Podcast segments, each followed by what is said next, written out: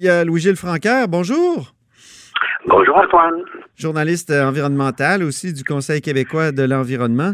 Louis-Gilles, les environnementalistes en général n'ont pas été tendres pour le projet de loi 61. C'est le projet pour assurer la relance de l'économie du Québec après la pandémie euh, dans laquelle on est toujours d'ailleurs.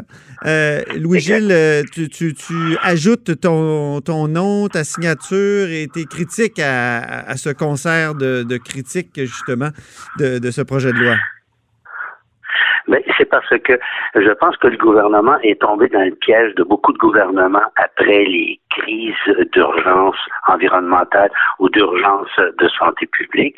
C'est-à-dire qu'on resserre des règles, les gens acceptent ça parce qu'on veut sortir de la crise, mais d'un autre côté, et habituellement, ils en profitent pour soit restreindre des libertés, comme on l'a vu par exemple avec le 11 septembre aux États-Unis, ou euh, maintenant, euh, on restreint les règles environnementales.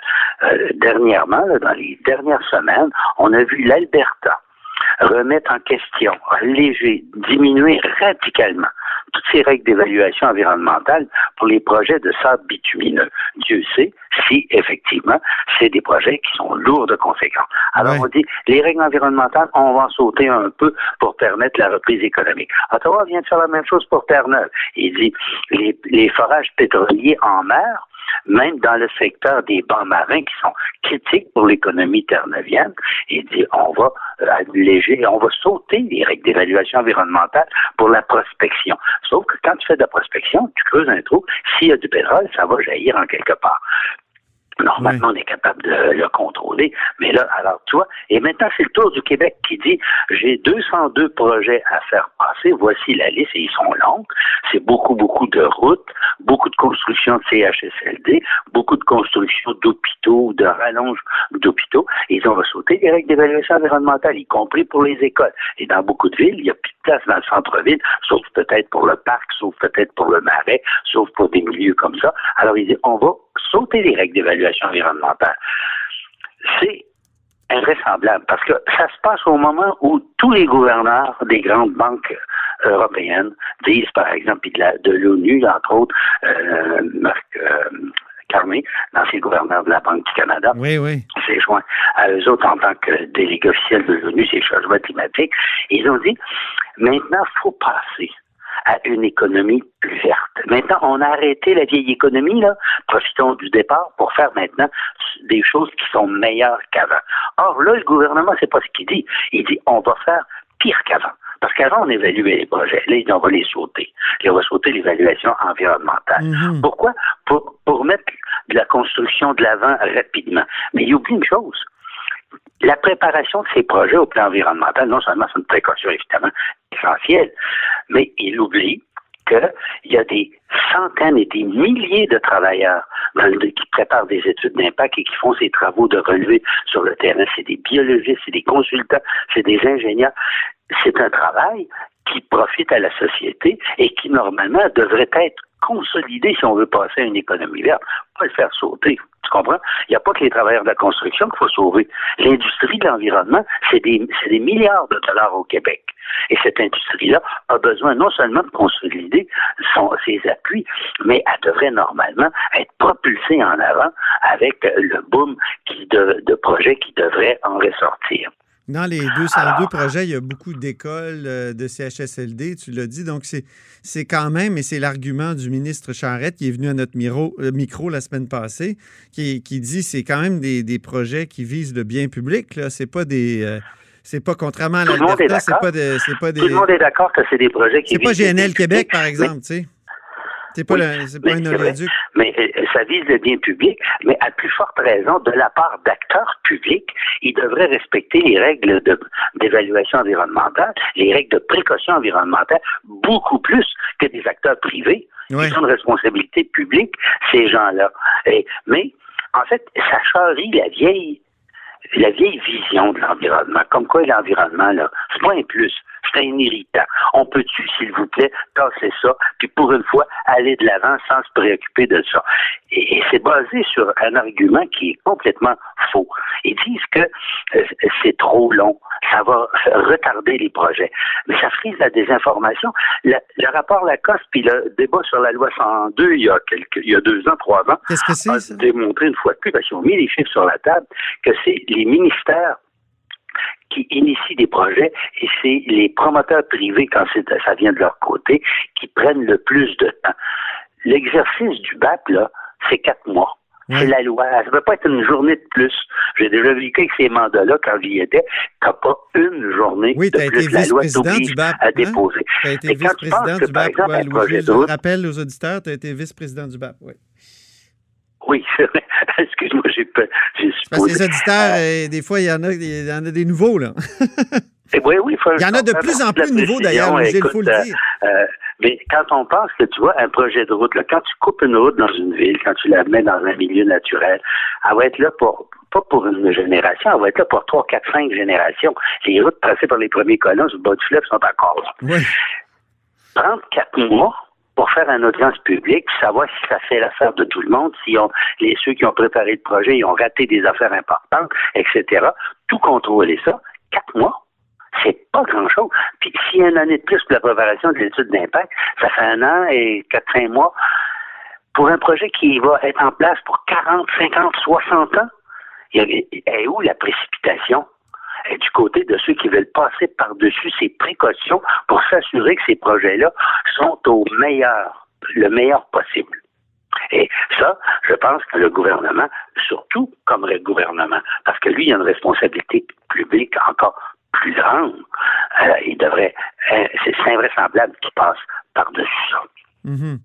Mais l'argument qu'on entend souvent, là, puis même il y a une députée de la CAC qui, l'a utilisé il y a quelques mois, c'est qu'on veut euh, mettre en avant les intérêts de la grenouille ou de la salamande avant l'intérêt des êtres humains. Euh, qu'est-ce qu'on doit répondre à un tel argument? Ben, l'argument est complètement fallacieux. C'est un argument des années 30-40. Je veux dire, c'est tellement dépassé comme vision. Aujourd'hui, on sait puis on le voit de plus en plus, que la vie des humains va dépendre de leur environnement. Mm-hmm. On voit que là où il y a des taux de cancer élevés, il y a des problèmes de salubrité environnementale. Tout se tient dans la vie.